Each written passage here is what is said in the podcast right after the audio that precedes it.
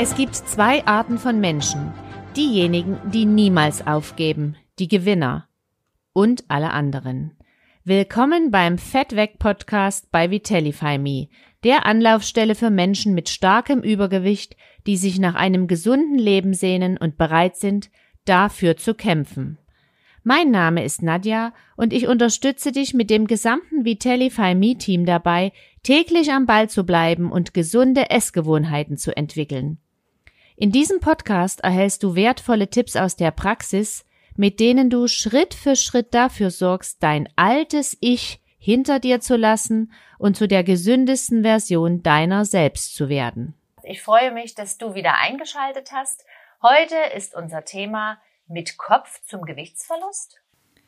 Glücklicherweise gibt es in letzter Zeit wirklich immer mehr Menschen, die sich an uns wenden, um richtig zu essen, sich fröhlich und wirklich voller Energie zu fühlen.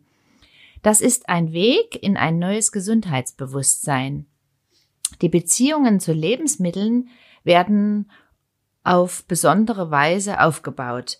Denn Nahrung ist ja für uns oft ein Symbol für Sicherheit, natürlich auch für Wohlstand, Frieden und oft auch für Ruhe. Sehr oft wird dies aber nicht erkannt. Die Oma, die den Krieg überlebt hat, ist nicht mehr am Leben und die Urenkelin, jetzt eine junge Frau, isst weiterhin alle Krümel vom Teller, denn der Grund liegt in dem Glauben, der von Generation zu Generation weitergegeben wird. Es gibt Menschen, denen der Reflex vertraut ist. Ich fühle mich schlecht, also gehe ich erstmal zum Kühlschrank und esse etwas. Unsere Eltern und wir selbst als Eltern ermutigen und bestrafen ja auch oft unsere Kinder mit Nahrung. Gut gemacht, mein Mädchen oder mein Junge. Hier hast du etwas Süßes, hier ist eine Schokolade für dich. Diese Beispiele bestätigen die Existenz von Essgewohnheiten, die natürlich auf viele Faktoren zurückzuführen sind und sogar die Tatsache, dass die Mutter während der Schwangerschaft aß. Bei Vitellify Me analysieren wir detailliert die Biografie jeder einzelnen Person und dann arbeiten wir an dem Programm für ein neues, ganz individuelles Essverhalten.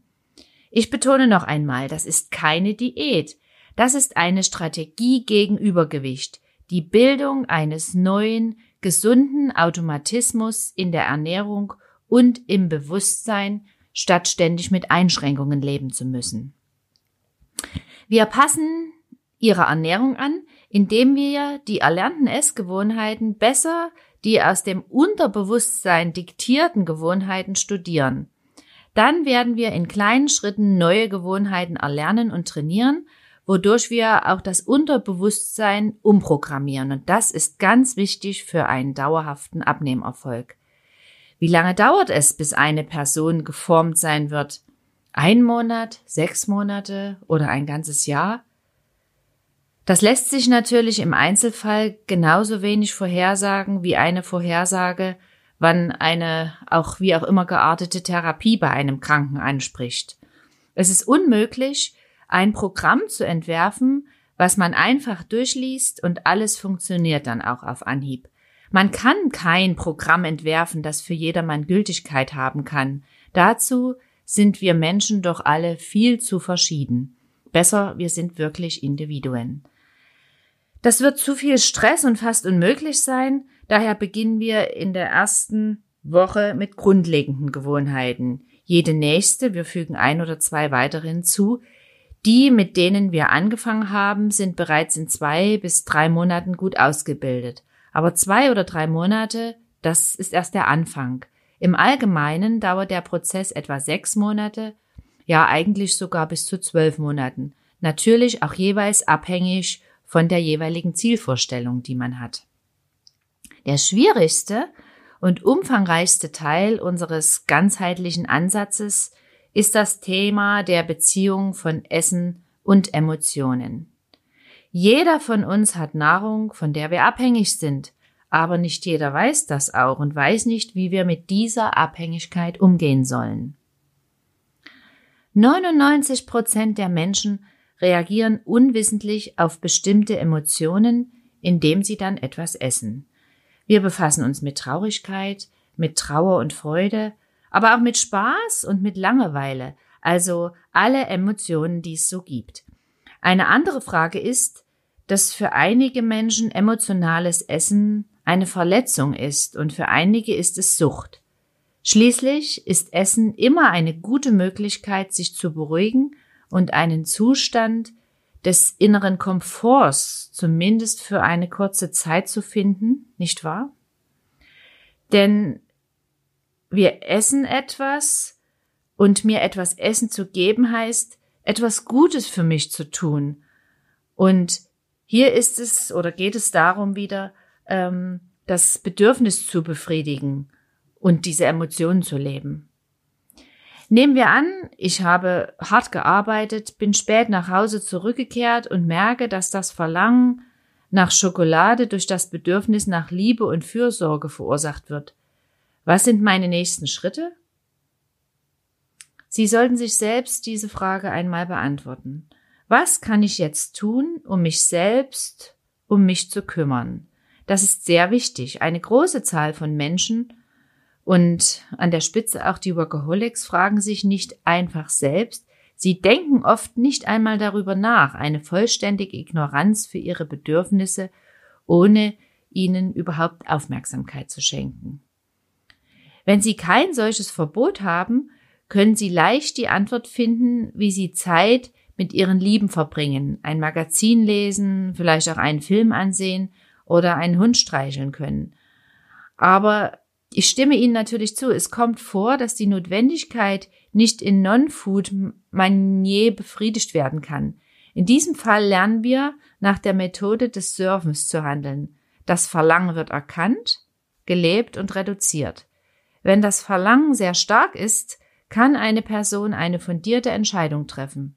Ich werde jetzt essen, weil ich verstehe, dass ich mich schlecht fühle und im Moment habe ich keine andere Möglichkeit, meinen Zustand zu verbessern. Und was ändert sich daran?